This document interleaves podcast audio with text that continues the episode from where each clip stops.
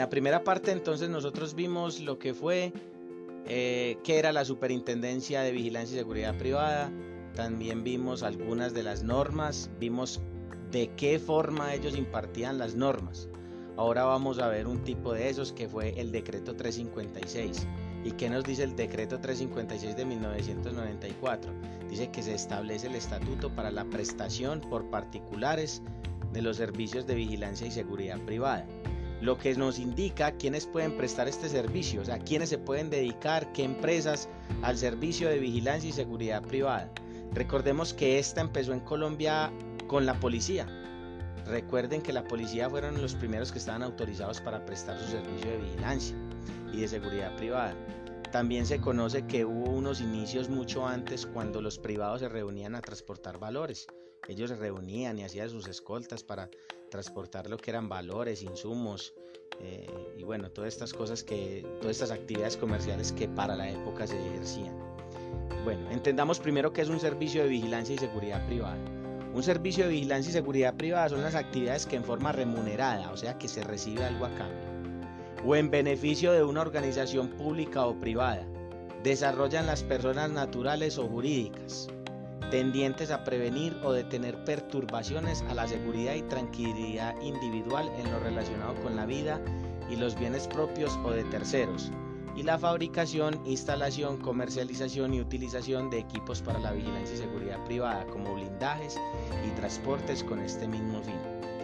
Bueno, entonces sí, como se escucha, son servicios remunerados, por lo cual esto se, se considera como una actividad comercial legal, de la cual dependen muchas personas como su sustento principal. En vista de lo anterior, nos podemos ir dando cuenta que esto es una noble profesión y que debe ser vista como una carrera, es como una oportunidad para el desarrollo de la persona. Se van a dar cuenta todo el campo de aplicación que esto tiene. Pero para poder ejercer esta legalidad debemos tener en cuenta cuáles son los requisitos para poder practicarla. Entonces, tener en cuenta lo siguiente, y es que los servicios de vigilancia y seguridad privada solamente podrán prestarse mediante la obtención de una licencia o credencial expedida por la Superintendencia de Vigilancia y Seguridad Privada con base en potestad discrecional. Quiere decir que ellos analizan los documentos, los requisitos y ellos pueden decir quién sí y quién no. Como también ellos pueden decir, esta empresa estaba eh, ejerciendo con nosotros, pero ya no. Eh, y aquellas que están orientadas a proteger la seguridad ciudadana. Es decir, que ellos hacen el análisis y observan otros requisitos que más adelante vamos a ver. Por esa misma potestad, la superintendencia también podrá suspender o cancelar la licencia o credencial expedida. Ok. Eh, espero estén comprendiendo hasta el momento. Comprendiendo hasta el momento. En caso de que quieran revisar nuevamente la información, esta se encuentra incluida en el folleto guía y también está en las ayudas de una forma más resumida. O pueden escuchar de nuevo esta clase. Ahora miremos el campo de la aplicación. Ya vimos entonces que era un servicio ya vimos quiénes lo podían prestar. Ahora vamos a ver el campo de la aplicación. Y el campo de la aplicación nos dice que existen unas modalidades. Entonces dice, los servicios de vigilancia y seguridad privada con armas de fuego o con cualquier otro medio humano, animal, tecnológico o material se puede prestar como servicios de transportes de valores, servicios de vigilancia y seguridad de empresas u organizaciones empresariales públicas o privadas, servicios comunitarios de vigilancia y seguridad privada, servicios de capacitación y entrenamiento en vigilancia y seguridad privada, servicios de asesoría, consultoría e investigación en seguridad, fabricación, instalación, comercialización y utilización de equipos de vigilancia y seguridad privada y utilización de blindajes para la vigilancia y seguridad privada. Todas estas son las modalidades. Fíjense pues todas las modalidades que hay. Son ocho modalidades. Si ustedes prestan la suficiente observación, eh, se darán cuenta que el campo de acción es bastante amplio, lo cual significa que también existen oportunidades para desempeñar esta profesión como estilo de vida. Escuchen bien cuáles son los medios, ya que es una pregunta muy frecuente que me gustaría que tomaran muy en cuenta para esto y estén muy concentrados. Entonces, las modalidades fueron las que les acabé de decir. Ahora los medios. Los servicios de vigilancia y seguridad privada solo podrán utilizar para el desarrollo de sus actividades aquellas armas de fuego, recursos humanos, animales tecnológicos o materiales, vehículos e instalaciones físicas y cualquier otro medio autorizado por la Superintendencia de Vigilancia y Seguridad Privada. Recuerden que la autorización es lo que nos da la legalidad a la actividad comercial.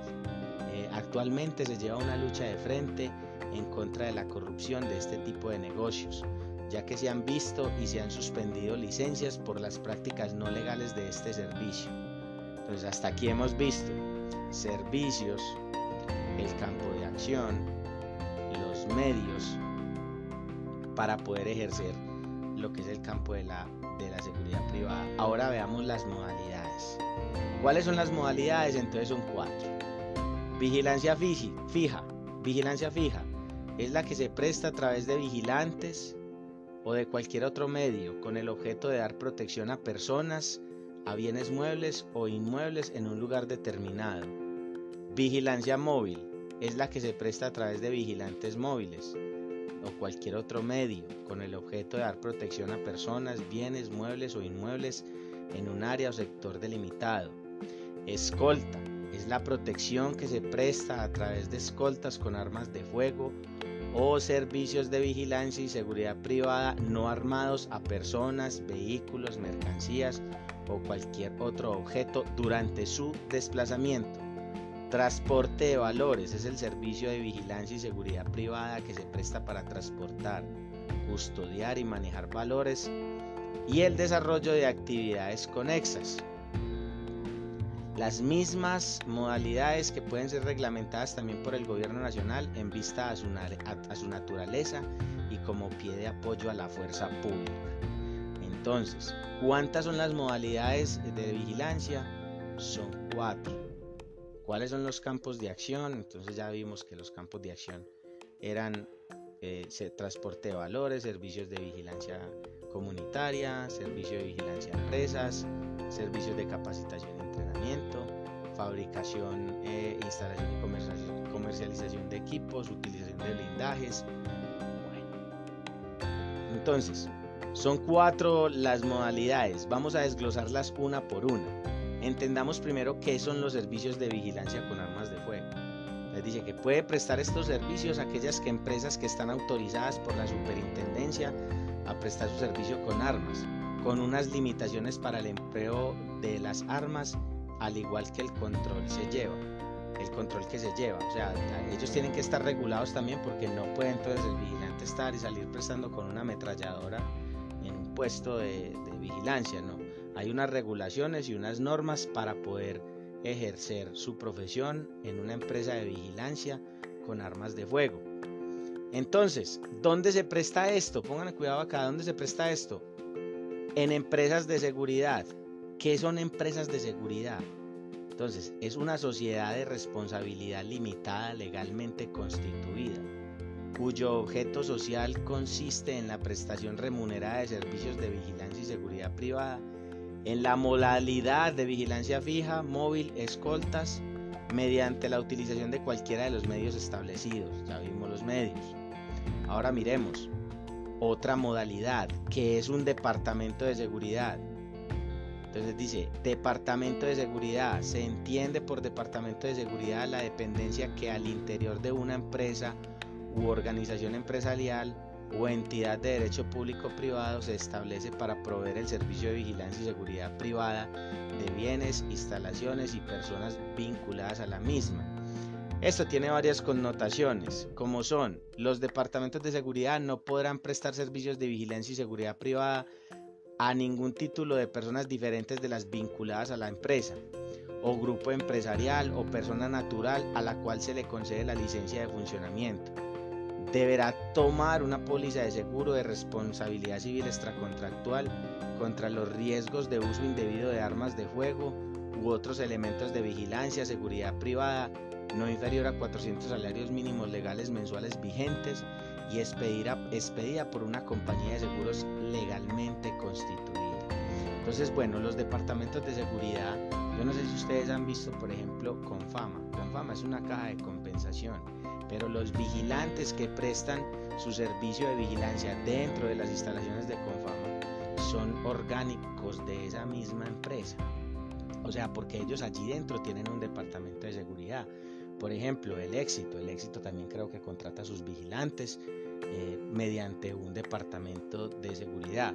Quiere decir que ellos son orgánicos de ese, de ese departamento, le trabajan para esa empresa, pero solamente como vigilantes. O sea, ellos no van a ser aquellos que entonces hoy un día están de cajeros y mañana vamos a estar de atención al cliente y después vamos a estar de vigilantes. He escuchado que sí se han presentado algunos casos donde las personas, porque se capacitan, eh, digámoslo así, cambian de trabajo, pero eso ya es manejo interno de la Lo que quiero que ustedes tengan claro es el concepto de que es un departamento de seguridad. Entonces ya hemos visto dos, una empresa de seguridad y un departamento de seguridad. Ahora vamos a ver otra, otra modalidad, eh, se llama cooperativas de vigilancia y seguridad privada. Dice que las cooperativas son empresas asociativas sin ánimo de lucro en las cuales los trabajadores son simultáneamente los aportadores y gestores de la empresa, creada con el objeto de prestar servicios de vigilancia y seguridad privada en forma remunerada a terceros en términos establecidos. Su connotación es que las cooperativas de vigilancia y seguridad privada únicamente podrán operar en las modales de vigilancia fija, vigilancia móvil y escoltas. Otra, entonces, transporte de valores. Como su nombre lo dice, está, su responsabilidad es netamente ligada a lo que la prestación remunerada de servicios de transporte, custodia y manejo de valores y actividades conexas. Servicios de vigilancia y seguridad privada es aquel que en forma expresa, taxitativa y transitoria puede autorizar la Superintendencia de Vigilancia y Seguridad Privada a personas jurídicas de derecho público privado con el objeto exclusivo de proveer su propia seguridad para desarrollar actividades en áreas de alto riesgo o de interés público que requieren un nivel de seguridad de alta capacidad. En este tipo de modalidad vemos que el, personal es muy bien entrenado, que generan muy buenos ingresos económicos, pero como se indica sus niveles de riesgo son un poco más altos. Entonces vemos pues empresas como decir el Grupo Santo Domingo, eh, vemos empresas como el Grupo de Argos, que ellos mismos contratan sus esquemas de seguridad, ellos mismos prevén su entrenamiento, pero más sin embargo es una actividad legal porque están formadas de la, como de servicios especiales de vigilancia. Eh, ok, tenemos el servicio comunitario de vigilancia. Dice que se entiende por servicio comunitario de vigilancia y seguridad privada la organización de la comunidad en forma cooperativa, junta de acción comunal o empresa comunitaria, con el objeto de proveer vigilancia y seguridad privada a sus cooperados o miembros, o miembros dentro del área donde tiene asiento la respectiva comunidad no sé si ustedes se han dado cuenta que hay barrios o localidades o establecimientos que generan un tipo de vigilancia privada. Normalmente son pagos y su trabajo se limita solo al cuidado de las personas que tienen relación al sector. No sé si han visto esas, esas em, ¿cómo se llama? Las, las barandas que ponen o, o, las mallas de seguridad que ponen para aislar una calle de otra y ponen un vigilante ahí. Eh, esas personas se llaman así. También es un negocio que está... Eh, su connotación es que los servicios comunitarios de vigilancia y seguridad privada no pueden prestar vigilancia a ningún título a personas diferentes de los cooperados o miembros fuera del área autorizada. Eso en cuanto a la modalidad de servicio con armas. En cuanto a la modalidad de servicio sin armas, consiste en la prestación remunerada de servicios de vigilancia y seguridad privada empleando para ello cualquier medio humano, animal, material o tecnológico distinto de las armas de fuego, tales como centrales de monitoreo y alarma, circuitos cerrados, equipos de visión o escuchas remotas, equipos de detección, controles de acceso, controles perimétricos y similares. Y tenemos otra, otra parte que ya nos habla de las escuelas de capacitación y entrenamiento, que es donde solamente se va a estudiar eh, su objeto social es proveer enseñanza, capacitación y actualización de conocimientos relacionados con vigilancia y seguridad privada. Bueno, ok, eso fue pues lo correspondiente a las modalidades,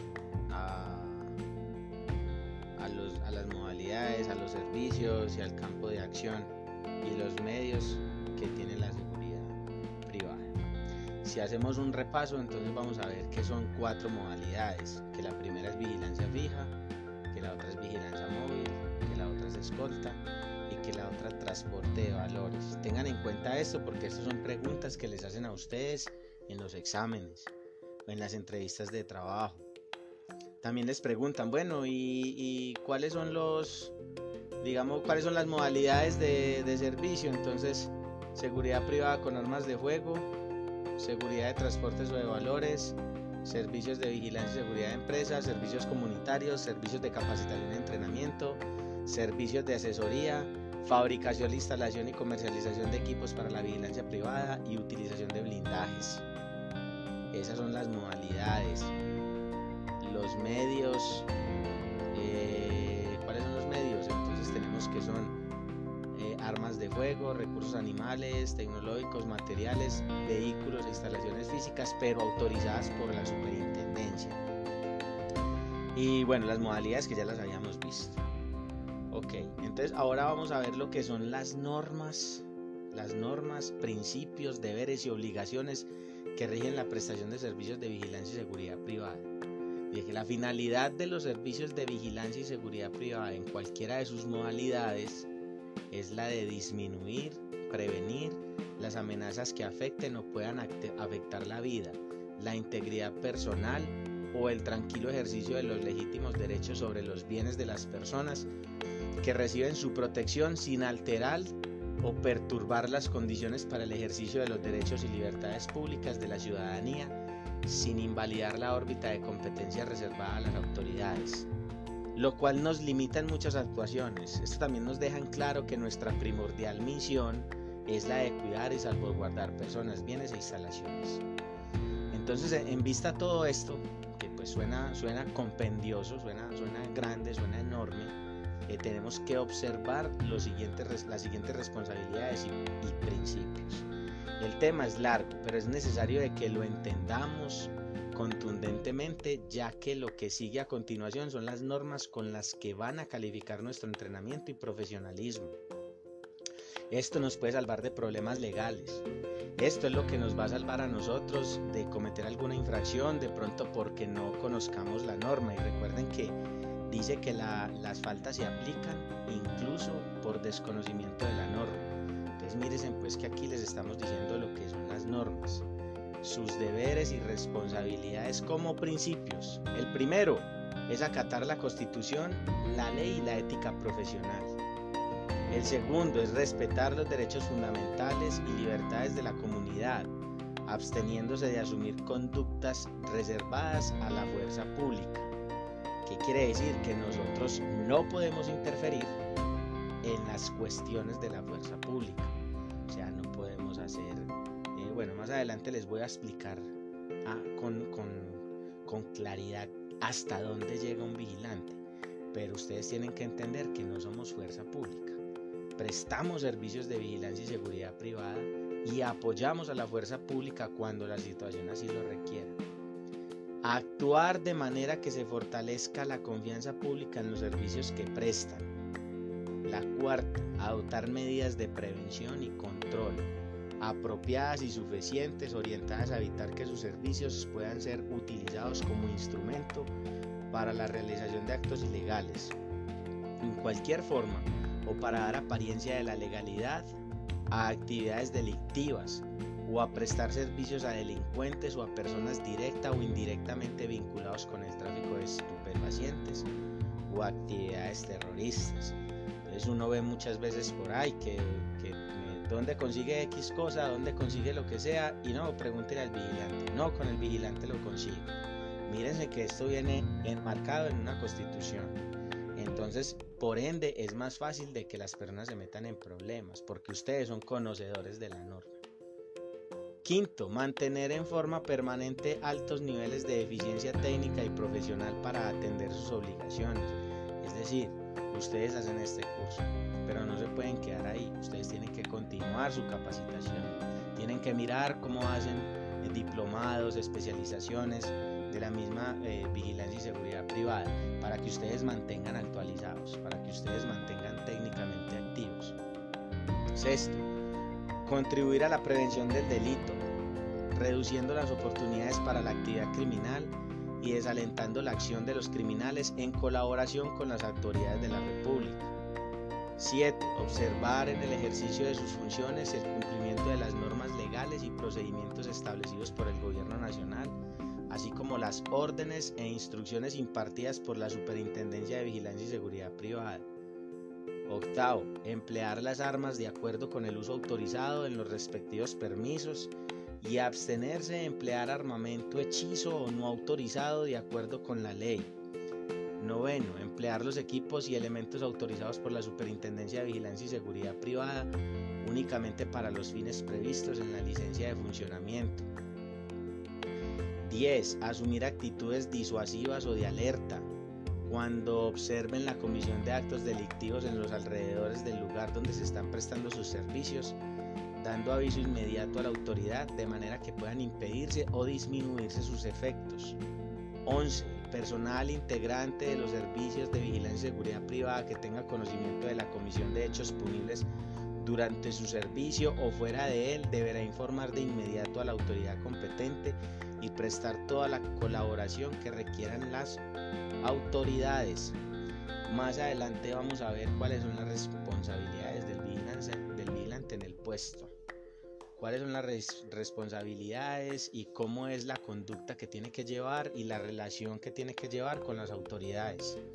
Entonces ellos tienen que cumplir eh, muchas funciones. Una de ellos es estar atentos a los sistemas de comunicación en los diferentes planes que tiene el gobierno para poder controlar todos los actos delictivos. Entonces vamos a ver campañas como el plan del buen vecino, en la red de cooperantes Ustedes por ser vigilantes y estar adscritos a la red de apoyo, ustedes van a tener acceso a todas estas redes de comunicación y no van a ser, eh, no van a ser eh, desobedientes a todo lo que pasa a su alrededor.